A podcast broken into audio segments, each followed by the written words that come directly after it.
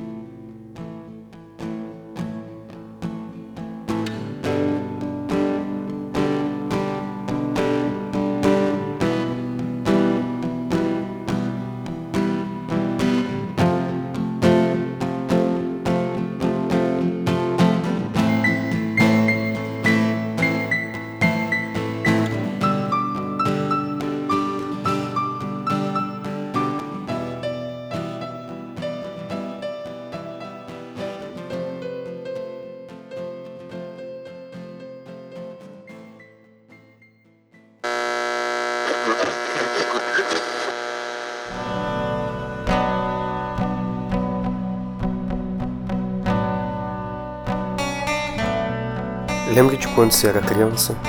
Se imaginava tendo superpoderes?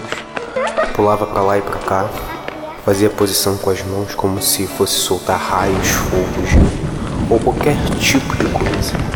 Você se escondia atrás da cortina como se fosse o suficiente para seus pais não te verem quando entrasse no quarto. Você tá invisível, translúcido como água, você é um fantasma. Um ninja que treinou a vida toda. Um espião de uma grande organização secreta. Você é o que sua imaginação permitir. Tudo é possível, acredite. Nada era concreto. A imaginação era tão fértil, né? Nós não precisávamos de jogos ultra complexos em 4K ou de um aplicativo de realidade virtual que nos permitisse fazer um vídeo de um filtro de orelha de gatinho ou sei lá nossa cabeça era o suficiente para tudo. Por que perdemos isso? Quando perdemos isso? Será que nossos sonhos são um resquício desses momentos da infância? O ambiente em que não há regras e as coisas não precisam fazer sentido, porque os sonhos são isso, né? Você tá num lugar sem regras em que a sua imaginação é o teto das suas possibilidades. Se a sua cabeça acredita que você sabe voar, então você sabe. Você não precisa de uma lógica absurda para te convencer. Mas aí algo acontece, você perde o controle do voo e se desespera, não sabe o que fazer, e então você acorda. Graças a Deus era só um sonho. Acorda no susto, ainda se recuperando do que acabou de rolar, ainda desconfiado se aquilo realmente foi um sonho e se agora você está realmente acordado. Você vai recobrando a consciência aos poucos. Se sente bem por ter acordado antes de algo muito ruim ter acontecido, mas se sente mal por não ter sido capaz de perceber que aquilo era tudo um sonho. Se sente mal porque se você tivesse percebido que era um sonho, poderia ter lutado para se desplugar da Matrix. Você poderia ter resistido, poderia ter tomado conta do ambiente e ter mudado tudo em um estalar de dedos. poderia ter sido o, o Deus, Deus, da sua, própria, própria consciência. Assim como uma criança brincando de boneco. Ela sabe quem vai ganhar a briga. Ela sabe, ela é quem decide isso mesmo que não seja consciente. Tudo é tão previsível e inesperado ao mesmo tempo. Se você percebesse ser o Deus de sua consciência, você tomaria a pílula vermelha?